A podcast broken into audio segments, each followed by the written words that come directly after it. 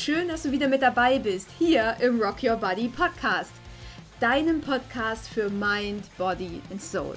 Hier ist wieder deine Anni und ich freue mich riesig, dass ich heute nochmal eine Interviewfolge mit dir teilen kann. Und ja, meinen heutigen Interviewgast, den habe ich tatsächlich auf Insta gefunden und ich finde ihre Art so unendlich sympathisch. Sie ist ein absoluter Herzmensch und sie beschäftigt sich natürlich auch mit dem Thema Essstörungen und hat in diesem Bereich eben auch schon ja, eigene Erfahrungen machen müssen oder dürfen. Und ja, heute steht sie quasi Betroffenen mit Rat und Tat auf ihrer Insta-Seite äh, und auf ihrem Blog äh, zur Seite. Und ich freue mich riesig, dass ich sie heute hier quasi im Podcast begrüßen darf. Hier ist die liebe Munja von Mias Anker. Und ich wünsche dir jetzt ganz, ganz, ganz viel Spaß beim Reinhören.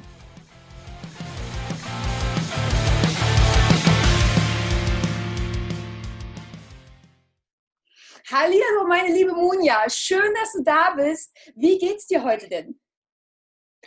Ähm, mir geht's eigentlich sehr gut. Also ähm, ist zwar 10 Uhr, aber ja, ich bin eine Spätaufsteherin und eine Spät ins Bett Geherin, deswegen ist 10 Uhr für mich schon echt sportlich. Aber ja, mir geht's sehr gut. Wie geht's dir? Ähm, ja, mittlerweile auch wieder gut. Also nochmal danke, dass du den Termin verschoben hast, weil. Äh, ich letztes noch ähm, ja so in mir drin selber irgendwie festhing. Ähm, ja, ansonsten unterscheidet uns das. Ich bin quasi, wenn der Wecker um sechs klingelt, stehe ich im Bett und renne los. nee, bei mir, bei mir ist alles gut, ja. Sehr schön. Ja, ähm, für den einen oder anderen, der dich vielleicht noch nicht kennt, stell dich doch einfach mal kurz vor. Wer ist Munja? Ähm, ja, ich bin Munja. Ich bin 26, wohne in Berlin. Ähm, studiere offiziell noch und betreibe nebenbei meinen Blog Mias Anker. Den habe ich ähm, als Pseudonym vor drei Jahren gegründet, ähm, um dort so ein bisschen über meine Essstörungen zu erzählen, aufzuklären, ähm, ja, mich mitzuteilen. Ähm, und das führe ich seitdem immer noch so. Also mir ist dieses ganze Thema Aufklärung um Essstörungen ähm, sehr, sehr wichtig habe vor kurzem auch ein Buch geschrieben, weil ich ähm, die Jugend auch ein bisschen erreichen wollte. Also ähm, genau, einfach eine andere Zielgruppe. Und ja, dieses ganze Thema Essstörung ist einfach ein richtiger Teil meines Lebens geworden, obwohl ich, obwohl es nicht mehr so ein Teil meines Lebens ist. Also, obwohl ich selbst mich nicht mehr so, also nicht mehr so betroffen bin, habe ich das Gefühl, dass ich mich noch sehr viel damit beschäftige. Mhm. Das ist spannend, dass du sagst, du würdest gerne eine andere Zielgruppe erreichen, gerade die Jugendlichen. Was, was findest du denn an der Arbeit mit Jugendlichen oder dass du die Jugendlichen erreichst besonders wertvoll? Ähm, da gibt es ganz, ganz viele verschiedene Gründe. Also einerseits habe ich das Gefühl, dass Jugendliche ähm, sehr viel aufnehmen, also manchmal halt auch Sachen, die gar nicht so schön sind, ähm, weil die halt selbst sich in so einer Entwicklungsphase befinden, die einfach ähm, sehr intensiv ist, sage ich mal. Ähm, ja, gleichzeitig habe ich das Gefühl, dass Jugendliche, manchmal habe ich das Gefühl, ich kann zu denen noch mehr durchdringen, weil sie noch nicht ihre endgültige Meinung gebildet haben, weil die selbst noch so ein bisschen in dieser Selbstfindungsphase ist. Und bei Erwachsenen ist es manchmal gar nicht so leicht, da durchzudringen, weil sie oft denken oder wissen, dass das endgültig ist und so weiter. Ähm, äh, ja, und ich würde sagen, dass gerade das Thema Essstörungen oder psychische Krankheiten nach wie vor noch viel zu wenig thematisiert wird in der, also in der Zielgruppe von Teenagern, sage ich mal, so Kinder und Teenager. Ähm, ja, und da wollte ich einfach mehr Repräsentation erschaffen. Und vor allem habe ich das Gefühl, dass, also bei meinem Blog ist die Zielgruppe eher so erwachsen. Mhm. Also das sind halt eher so ältere Leute. Ähm, was heißt ältere Leute? Halt einfach nicht Jugendliche. Ja. ähm, und genau, deswegen hatte ich versucht, mit einem anderen Medium äh, eine jüngere Zielgruppe anzusprechen. Ja, mega spannend. Also ich habe auch immer das Gefühl, wenn ich jetzt vor Schulklassen spreche oder so, da komme ich irgendwie total gut an. Ich weiß nicht, ähm, ja, weil halt das Thema da auch gerade anfängt oder da so mittendrin mhm. ist und vielleicht auch einfach, weil wir, weil wir es durchgemacht haben, weil wir sie verstehen und Vielleicht auch einfach, weil wir selber noch ein ganzes Stück weit, weiß ich nicht, verrückt geblieben sind ja. und dadurch sie halt besser erreichen. Ja. Auf jeden Fall. Cool. Stimme ich absolut zu. Ja, mega. Aber jetzt fangen wir doch mal vom Anfang an. Wie bist du zum Thema Essstörungen gekommen? Also nimm uns da mal mit rein. Ähm, ja, also es war so, dass ähm, es war bei mir so, dass die Essstörung irgendwann plötzlich da war. Natürlich ist sie nicht plötzlich da gewesen, aber ähm, mir ist es so vorgekommen, dass sie so kurz nach der Schulzeit plötzlich total präsent war ähm, und sich ja jahrelang vorher natürlich so angebahnt hatte. Die kommt ja nicht von heute auf morgen. Ähm, ich war davor tatsächlich in diesem, das könnte mir nie passieren und Essstörungen und damit habe ich gar nichts am Hut. Also ich hatte diese ganzen ähm, Stereotypen im Kopf, weil ich mich damit einfach überhaupt nicht identifizieren konnte, habe das deshalb auch gar nicht so ernst genommen, ähm, bis ich dann selbst irgendwann davon betroffen war. Ähm, da gab es einfach viele Gründe, die zusammengekommen sind, die dann einfach dazu geführt haben, dass es ausgebrochen ist in Form einer Essstörung, in der ich angefangen habe, mich ja so ein bisschen auf meinen Körper zu fokussieren, auf äh, Kalorien zu fokussieren, ähm, dass ich angefangen habe, Glücksgefühle daraus zu empfinden, anfangs. Ja, genau. anfangs sei gesagt.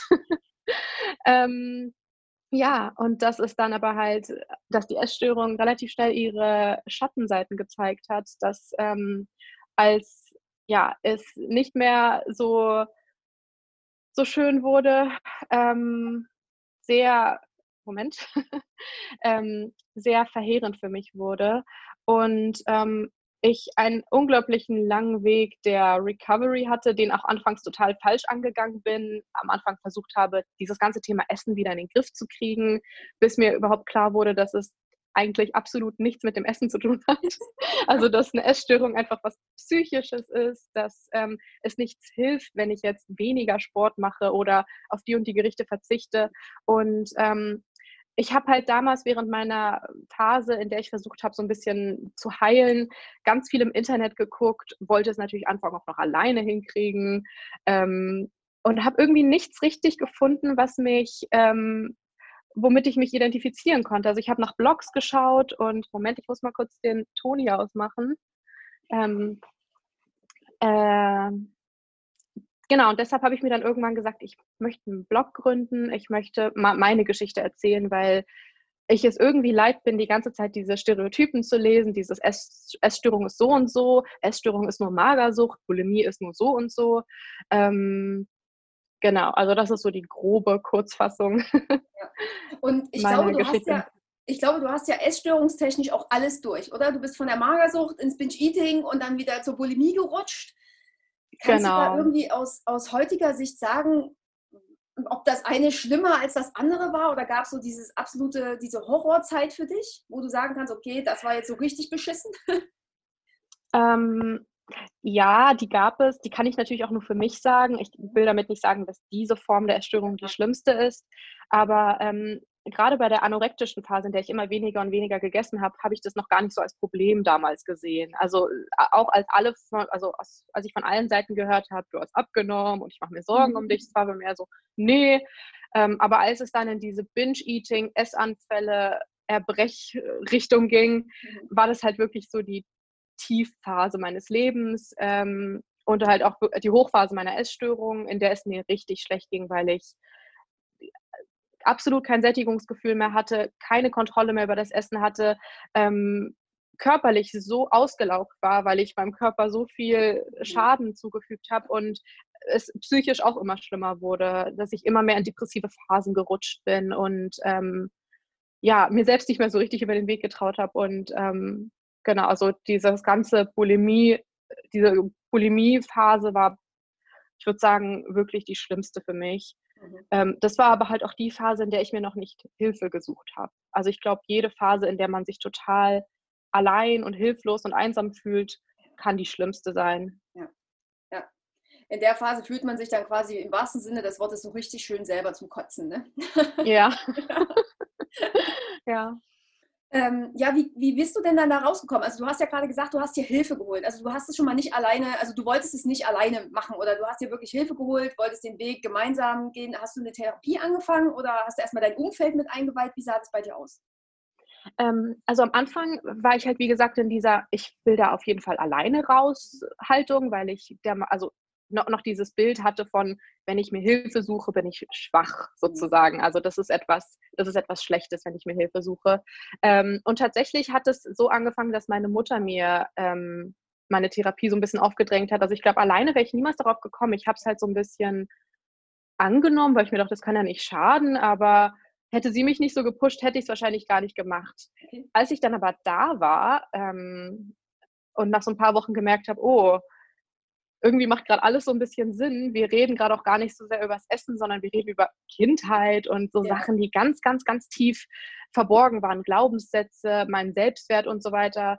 Ähm, genau, da habe ich die, diese ganze Genesungsgeschichte auch erstmals richtig ernst genommen und ähm, ja, also ähm, habe dann ab dem Moment auch wirklich alles mit offenen Händen empfangen. Also dann habe ich auch viel mehr im Internet recherchiert, dann war ich auch viel offener zu Hilfsmöglichkeiten und so weiter und nicht mehr so eingeschränkt.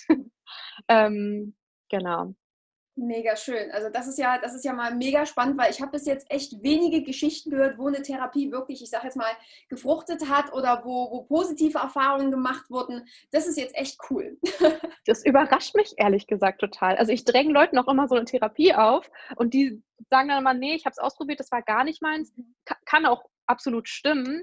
Ähm, ich, ich glaube, da muss irgendwie jeder so seinen eigenen Weg finden. Also ganz viele sagen, ich brauche da lieber einen Coach, jemanden, der der genau dasselbe erlebt hat wie ich.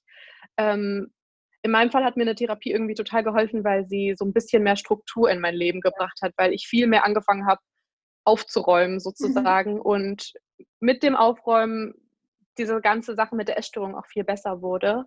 Ähm, genau. Das ist cool. Ich glaube, da hängt auch ganz viel davon ab, wie der Therapeut ist oder wie die Wellenlänge stimmt und, ja. und, und. Also wenn man da halt an den falschen gerät, kann schon sein, dass der erste abschreckt und man den zweiten gar nicht erst versucht. Ja, das stimmt, das stimmt. Ja, ähm, ja, hat dir dein Umfeld oder wie ist denn dein Umfeld damit umgegangen, dass du essgestört bist oder dass du dann in die Therapie bist? Gab es da irgendwie komische Kommentare oder haben die dich unterstützt? Ähm, also ich muss dazu sagen, dass Essstörungen ja auch, sage ich mal, so was Geheimes sind. Also die wenigsten teilen sich ja anderen mit. So war es halt auch bei mir. Also bei mir wussten eine Handvoll anfangs davon. Ähm, meine Schwester hat es auch ganz, ganz spät erst erfahren. Also die erste Person, die es so richtig wusste, war meine beste Freundin, danach meine Eltern. Ähm, alle sind unterschiedlich damit umgegangen. Also ich glaube, hm, von niemandem habe ich genau das bekommen, was ich wollte. Ich weiß aber auch gar nicht, was ich mir gewünscht hätte. Ich weiß noch, dass mein Vater total schwer damit umgegangen ist, weil das so abstrakt für ihn war, dass er es, er hat einfach nicht verstanden. Also dieses ganze psychische Krankheit-Ding war für ihn so, du bist doch ein schlauer Mensch, du bist doch intelligent und äh, du bist doch auch so hübsch. Also warum I, I fällst du denn da rein? also das waren halt, es waren sehr, sehr viele frustrierende Gespräche, in denen wir uns einfach nicht so richtig verstanden haben. Ähm, und ja, auch ansonsten habe ich das Gefühl, die meisten äh, Mitmenschen waren sehr scheu. Also sie haben sich nicht getraut, Fragen zu stellen. Die ähm, haben ja so ein bisschen, ähm, waren sehr unbeholfen. Ich war damals sehr verletzt, würde ich sagen, weil das für mich so was Riesiges war. Und ich mich den mitgeteilt habe. Aus heutiger Sicht kann ich das aber viel besser verstehen und glaube, dass wenn ich in der Lage gewesen wäre, auch versucht hätte, alles richtig zu machen und damit dann vielleicht irgendwie die Person enttäuscht hätte. Ähm, aber inzwischen ist es so, dass wenn ich anderen davon erzähle, ganz andere, also eine ganz, ganz anders daran gehe, ähm, auch gar nicht so viel erwarte, sondern einfach nur erzähle und auch gar nicht so richtig enttäuscht werde, weil jeder da irgendwie anders mit umgeht. Ähm, genau es ist halt auch immer noch ein Tabuthema. Ne? Ja, ich kenne halt absolut. viele, die sagen, um Gottes Willen, ja, wenn ich jetzt Klienten habe oder so, ne, oh ja, aber meine Mutter will gar nicht, dass ich darüber rede. Und das ist irgendwie doch das Schlimmste, was man machen kann, oder? Nicht darüber. Ja, ja, ja. Also das ist tatsächlich das Schlimmste, was man machen kann. Also ich glaube, das Problem ignorieren, das geht gar nicht. Also ich glaube, selbst wenn man sich ab und an mal unbeholfen ausdrückt, selbst wenn man mit den Fragen nervt, zeigt man ja auch irgendwie, dass es einem wichtig ist. Aber dieses Ignorieren, das ist auch bei, ähm, bei einer Person passiert aus meinem Umfeld, damit konnte ich im Nachhinein noch gar nicht umgehen, weil ich so ähm, verletzt war und dachte, dass dieser große Teil meines Lebens nicht so richtig wertgeschätzt wird. Ähm, das hat dann letztendlich auch dazu geführt, dass ich mich immer mehr von der Person entfremdet habe, weil ja, es einfach ähm, dann nicht mehr so richtig funktioniert hat. Ist aber auch ein ganz wichtiges Thema in dem Moment, weil da stehst du wieder für dich ein und lässt lieber andere Leute gehen, ne? Ja, absolut. Wie hat sich denn die Recovery für dich angefühlt? War das jetzt was Positives? Gab es da riesengroße Hürden zu überwinden oder war das für dich einfach okay? Es war die Hölle. also es war unglaublich anstrengend. Also ich, also das ist ja der Grund, warum sich total viele Menschen nicht auf den Weg einlassen, weil der Weg halt auch einfach total mühselig ist. Ich musste mich unglaublich viel mit mir selbst auseinandersetzen, was auch total unangenehm war. Ich musste vergangen, also die Vergangenheit nochmal ausgraben, mich mit äh, Themen auseinandersetzen, die mir überhaupt nicht recht waren. Ich musste mich an neue Sachen wagen, Gerichte wagen. Es war wirklich sehr, sehr schwierig. Ähm, deshalb bin ich auch froh, dass ich immer mal wieder so ein bisschen Unterstützung hatte, beispielsweise von einer Therapie oder anderen Menschen, denen ich mich irgendwie mitteilen konnte. Deshalb äh, rate ich auch jedem, diesen Weg auf jeden Fall nicht allein zu gehen. Also man muss keine Therapie machen, aber auf jeden Fall sollte es eine Person geben, der man sich irgendwie mitteilen kann.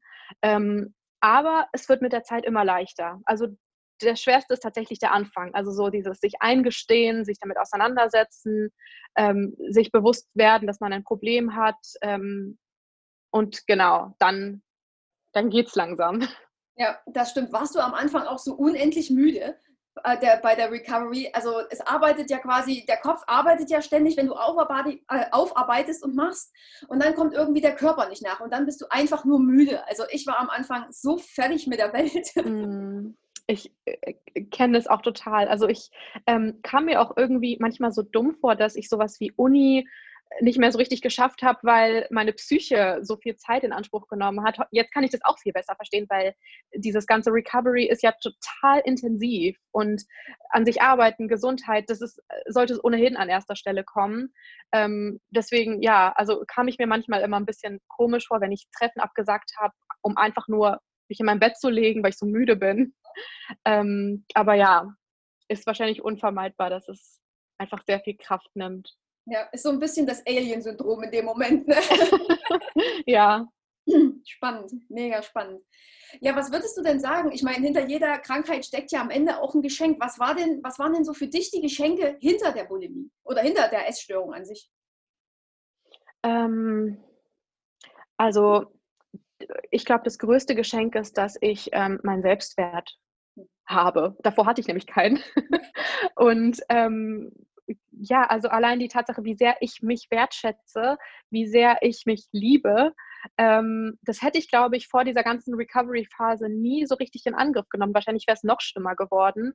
Und genau, was, was ich aus dieser ganzen schrecklichen Geschichte mitgenommen habe oder äh, daraus gewonnen habe, ist, dass ich einfach ähm, zurück zu mir gefunden habe, zurück zu meinem Selbst gefunden habe und auch erstmals erkannt habe, was ich überhaupt will, weil ich damals Sachen nachgejagt bin, wie zum Beispiel der und der, äh, der und der, äh, dem Gewicht und so weiter und so fort, ähm, was ich aber eigentlich nicht wirklich wollte, sondern ich wollte die Sachen, die dahinter standen. Ich wollte geschätzt werden, ich wollte geliebt werden, ich wollte ähm, glücklich sein.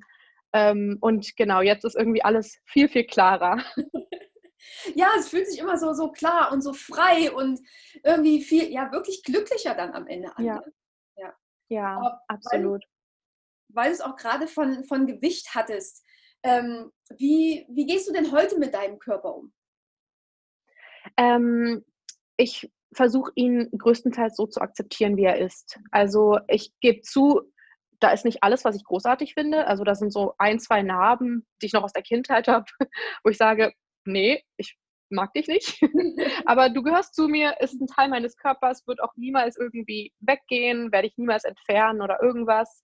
Ähm, ja, ich versuche meinen Körper einfach so zu akzeptieren ähm, und versuche vor allem nicht immer den Fokus auf die negativen Sachen wie äh, diese blöde Narbe oder dieses Bauchspecki da zu legen, sondern zu sagen, ich mag, ich mag ja meine Hände, ich mag äh, mein Gesicht, ich mag meine Augen, ich mag meine Haare.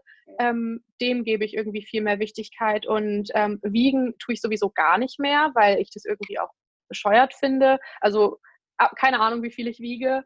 Ähm, will es auch überhaupt nicht wissen, werde ich auch nicht wieder in Angriff nehmen. Ähm, ich weiß nicht mal mehr, welche Größe ich habe. Also irgendwie, ja, keine Ahnung, ist es so, dass ich in den letzten ähm, Wochen, Monaten, wenn ich dann Sachen gekauft habe, dann waren es irgendwie immer so Sachen, wo ich, wo man das gar nicht so richtig einschätzen konnte. Ähm, genau. Ja, zumal ja Größen auch wirklich, ich sage jetzt mal, Bullshit sind, weil du kannst Absolut. von der gleichen Marke das gleiche Modell einfach nur in zwei verschiedenen Farben nehmen und dann auch noch in der gleichen Größe und du hast trotzdem, weiß ich nicht, einen Unterschied von, keine Ahnung was, also Kleidergrößen. ja, das stimmt, ja. Ähm, was was ja. würdest du denn sagen, wie wir jetzt alle irgendwie dagegen vorgehen könnten, dass Essstörungen eben nicht mehr tabuisiert werden? Was können wir alle tun? Ähm, ich finde, man sollte einfach anfangen, darüber zu reden. Und zwar nicht nur die Betroffenen, weil es für die Betroffenen am schwersten ist, sondern vielmehr halt auch vielleicht ähm, die Eltern von Betroffenen, die Freunde von Betroffenen. Ähm, einfach mal so ein bisschen Repräsentation schaffen, weil wenn ein Thema totgeschwiegen wird, ist es ja klar, dass man nie so richtig davon erfährt oder ähm, sich dahingehend irgendwie weiterbildet. Ähm, ich denke, der erste Schritt ist, irgendwie darüber zu reden und auf jeden Fall immer zu sagen, es ist was Psychisches und nicht irgendwie irgendein Trend oder eine Phase, die irgendwie nur Mädchen, Jugendliche haben, die Models werden wollen, sondern kann jeden Menschen treffen, kann jeden Menschen jeden Alters treffen, ist ähm, gefährlich. Also ähm, den Ernst der Lage halt auch wirklich dahinter erkennen. Ähm, genau. Ja, dass dann nicht einfach irgendwie so Kommentare kommen wie, hey, isst doch einfach mal was, dann gibt es oh, ja. Schon, ne? ja, ja, ja. Absolut. Aber ähm, du, du, hast ja quasi auch drüber, also du schreibst ja nicht nur deinen Blog, äh, sondern du hast ja auch ein Buch geschrieben. War, mhm. Also da geht es ja quasi auch um Mädchen mit Essstörungen. Ähm, wie kamst du dazu oder wie kamst du auf die Idee, jetzt wird es ein Buch? Ähm, ich habe tatsächlich zuerst gesagt, jetzt wird es ein Buch. Okay. und dann habe ich die Person erschaffen, weil ich mir schon öfter überlegt hatte, dass ich gern die Jugend ansprechen würde. Und mir dann klar geworden ist, okay, Bloggen, das ist irgendwie, lesen die irgendwie nicht so, die sind eher so visuell. Mhm. Sachbücher lesen die wahrscheinlich auch nicht so sehr. Also habe ich in dem Alter nicht so gelesen, wie ich es heute lese. Wenn ich halt früher was gelesen habe, dann war es eher so Unterhaltungsliteratur, also halt so Romane und so weiter mhm. und so fort. Ähm, genau, und dann habe ich mir gedacht, dass ich ähm, so, ein, so ein Jugendroman mit diesen ganzen ganzen, diesen ganzen Attributen, die dazugehören, Kitsch, Liebe, Freundschaft und so weiter da reinbringen möchte, aber dann halt auch ähm, genau so diesen Ernst da reinbringen will, ähm, Repräsentationen schaffen ähm, und dann halt auch einfach mal erklären, weil genau, ich von Anfang an eigentlich wollte, dass das ein Buch wird. Ich wusste noch nicht, ob ich es wirklich veröffentlichen will, aber ich okay. hatte da so diese Idee und dachte mir, ich habe da so, so, so ein Bild, so eine Person im Kopf, die möchte ich gern mal erstmal aufschreiben. Und genau, je, je mehr es Struktur angenommen hat, desto mehr habe ich dann auch wirklich gesagt, okay, ich möchte das auch einfach gern veröffentlichen. Sehr, sehr geil. Hat das mit dem Thema, äh, hattest du da Probleme, einen Verlag zu finden? Weil manchmal ähm, wird ja ähm. immer nur so heile Welt, weiß ich nicht, äh, gerne verlegt. Genau, das war tatsächlich mein Problem. Also ähm, ich habe ganz vielen Verlagen geschrieben. Ich habe auch überraschend viel Rückmeldung bekommen. Also da hätte ich gar nicht gedacht, dass die überhaupt antworten würden. Und genau, also sie haben es zwar nicht gesagt, aber es hat so ein bisschen so gewirkt, als ob das Genre gerade so ein bisschen nicht so passt. Also äh, zu ernst, zu, genau, wenig, zu wenig Liebe und so weiter und so fort. Ähm, genau, deshalb denke ich, dass es, also ich habe halt keinen Verlag auf diese Art und Weise gefunden, deswegen habe ich mich ja dann entschieden, es selbst zu veröffentlichen im Eigenverlag, ähm, was dann auch geklappt hat. Perfekt. Einfach nicht aufgegeben, einfach weitergemacht. Ja. ja. Ähm, ja, was fällt mir noch so ein? Was könnten wir denn in der Gesellschaft machen, ähm, damit es gar nicht erst zu Essstörungen kommen muss? Weil das ist ja auch ein ganz großes Problem. Am Ende sind wir ja einfach nur konditioniert. Wir müssen jetzt dünn sein, wir müssen dem und dem entsprechen. Was könnten wir machen? Ähm, also, ich glaube, zunächst einmal sollte ähm, das Selbstbild, also dieses ganze Idealbild so ein bisschen geändert werden. Also dieses, das und das, so soll es sein, so soll der Frauenkörper sein, der Körper des Mannes und so weiter und so fort. Das ist jetzt kein, nicht der eine Grund, warum Menschen in Essstörungen fallen, aber das ist ja mitunter einer der Gründe, warum fast alle Menschen immer so ein bisschen unzufrieden mit sich sind, weil sie irgendwelche Makel finden, die nicht dem Ideal entsprechen. Das ist etwas, was, also da würde ich einfach verschiedenen Körperformen viel mehr Repräsentationen geben. Und ich habe das Gefühl, das ist auch so langsam im Kommen. Ähm, genau das ist einer der Gründe. der andere Grund ist, viel mehr darüber aufzuklären, weil ich das Gefühl habe, dass es zum Beispiel im Bereich Drogen so ist, dass man viel, viel mehr, also mit dem Thema Drogen bin ich schon in der Grundschule konfrontiert worden. Da haben wir viel mehr schon darüber geredet. Da sagt keiner in unserem Alter, also in meinem Alter, oh, hast du denn, weißt du denn nicht, wie gefährlich sowas ist? Wissen wir halt alle schon, ähm, wenn wir uns darauf einlassen. Und genauso würde ich mir das halt auch bei Essstörungen wünschen, dass man halt schon in der Schulzeit so ein bisschen damit konfrontiert wird, dass man halt schon ein bisschen mehr darüber redet und zwar gar nicht so sehr in diesem biologischen Bereich, das und das passiert im Gehirn, sondern das und das äh, passiert mit der Psyche. Man sollte ähm, genau versuchen, äh,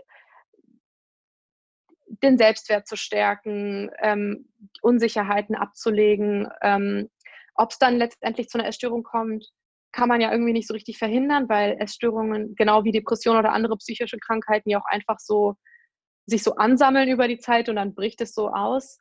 Ähm, deswegen weiß ich nicht, ob man es überhaupt jemals komplett verhindern kann. Aber ich finde, man kann zumindest irgendwie versuchen, da vorzugehen, um ja, oder den Menschen so den, den Anhaltspunkt zu geben, dass sie was dagegen ändern können. Also, dass sie, wenn sie eine Essstörung bekommen sollten, zumindest sich viel schneller Hilfe holen als jetzt, weil sie sich viel zu sehr dafür schämen, um es sich überhaupt selbst einzugestehen und so weiter. Das ist mega. Das ist echt mega schön. in jeden Suchtpräventionstag gehört auch eine Essstörung mit rein. Ja, absolut. Und Alkohol und keine Ahnung, sondern Essstörung ist genauso scheiße. Absolut, absolut. Genauso schnell da rein wie, keine Ahnung, wenn dir auf dem Schulhof jemand äh, irgendwie eine Droge anbietet. Absolut. Es ist, es ist wirklich so, also es, man, man kommt da so schnell rein, also wirklich wie, wie, wie eine Erkältung ist die dann plötzlich da und wird dann zu einer richtigen Grippe. Ähm, ja. Mega. Ja, ähm, magst du noch irgendwas loswerden, bevor meine äh, drei Rock Your Body Fragen noch kommen? ähm, hm. Hm, nö. ich glaube. Also gerade, gerade habe ich, also fällt mir nicht ein. gerade im Moment. ja. ja gut, dann äh, quasi meine drei Rockfair Party Fragen noch für dich. Frage Nummer eins ist ja in der Welt, wo alle immer irgendwie meckern und alles Scheiße finden und ja gerade jetzt in der Krise, ne, wo alles mhm. irgendwie Bach runter zu gehen scheint. Äh, was findest du an dir und an deinem Leben besonders schön? Hm. Puh. Das ist eine wirklich Rock Your Body Frage. Was finde ich mir und an meinem Leben besonders schön? Ähm, muss diese Frage was mit Essstörungen zu tun haben oder hm. kann ich einfach so, so aus dem. Ähm, was ich gerade irgendwie sehr schön finde, ist, dass ich viel mehr, ähm, viel mehr eigene Entscheidungen treffe und nicht so fremdgesteuert bin. Also, dass ich ähm, mich ja gerade so ein bisschen versuche, mir so ein selbstständiges Standbein aufzusetzen, obwohl ganz viele Menschen sagen, äh, ist unsicher und so weiter und so fort. Das schätze ich aber einfach sehr und das genau, macht mich irgendwie total glücklich in meinem Leben, dass ich so ein bisschen das mache, was, was ich will. Ähm, genau, dass ich irgendwie genug äh, Stärke irgendwie in mir habe, um zu sagen, ja, ich höre es, aber ich werde es trotzdem tun. Mega, ja, genau. da kann ich, kann ich total nachvollziehen. Äh, ich kenne das auch. ja, ähm, Frage Nummer zwei ist eigentlich ganz kurz und knackig. Ähm, Munja in einem Wort. Uh. Oh Gott, in einem Wort. Ähm, ich würde sagen optimistisch. Nein, perfekt. Also wirklich sehr optimistisch. Cool. Ja, und äh, Rock Your Body ne, ist natürlich wieder die Mucke ganz weit vorne. Gibt es für dich diesen einen absoluten Lieblingssong, den du hast? Oder einen Song, der dich immer irgendwie so total emotional abholt oder wo du so abgehen kannst oder wo du vielleicht auch in Tränen ausbrichst? Gibt es den? Welcher ist es und warum? Ähm, da gibt es tatsächlich zwei. Ähm, der erste ist, ähm, der heißt Scars to You Beautiful. Das von Alessia Cara, glaube ich. Da geht es halt einfach auch so ein bisschen um Body Positivity. Also so, du bist schön, so wie du bist. Ähm, genau, berührt mich jetzt nicht zu Tränen, aber löst immer ganz, ganz, ganz viel in mir aus. Und der andere, äh, das andere Lied höre ich wirklich so oft. Ähm, das ist aus einem Disney-Film. Ähm, und das Lied heißt Ganz nah dran von dem Film, ich glaube, Küss, Küss den Frosch oder so. Und in, der, in dem Lied geht es halt auch so darum, dass ähm, sie so ein bisschen ihre Träume verfolgt, die Protagonistin, und sie ist ganz nah dran und alle sagen, sie ist irgendwie, sie soll das nicht machen, aber sie macht es und sie zieht es durch. Und wann immer ich irgendwie so einen Tag habe, an dem ich alles wegschmeißen will, dann sage ich, nein, ich bin ganz nah dran, dann höre ich das und ähm, genau, bin dann wieder motiviert, habe wieder mehr Energie und ähm, genau, kann dann weitermachen. Da habe ich direkt Gänsepelle, ne? Also ganz nah dran, wo sie ihr Restaurant aufbauen möchte. Ach cool. Ja. Ja, mega, mega schön. Ja, dann war es das quasi hier an meiner Stelle schon. Ich danke dir, dass du da warst. Es war ich danke dir. Sprechen. Es war, ja, ich weiß nicht, irgendwie so total von Herz zu Herz. Ich fand es auch richtig, richtig schön. Ja, ich danke dir. Dann ähm, noch einen mega Tag dir und bis ganz bald. Tschüss. Was für ein wundervoller Mensch, oder? Ist sie nicht unendlich süß? Ja, ähm, ich hoffe, dir hat die Podcast-Folge wieder gefallen. Ich hoffe, du konntest eine Menge draus mitnehmen. Auch mal wieder eine andere Sicht auf die Dinge bekommen, eine wirklich positive Sicht, auch was quasi hinter deinen Problemen stecken kann. Und ja, ich bin immer noch total hin und weg. Ich fand es wirklich bezaubernd an der Stelle. Und ja, also wenn dir die Folge gefallen hat, schreib mir auf Insta, schreib mir auf Facebook, schreib mir eine E-Mail äh, oder hinterlass mir auf iTunes gerne 5 Sterne, schreib mir eine Rezension. Ich freue mich riesig über alles, was von dir so kommt. Ja, ansonsten pass einfach mega gut auf dich auf, stehe immer für dich ein und ja, ansonsten bleibt mir gerade nichts anderes zu sagen als Rock Your Body, Rock Your Life. Deine Annie.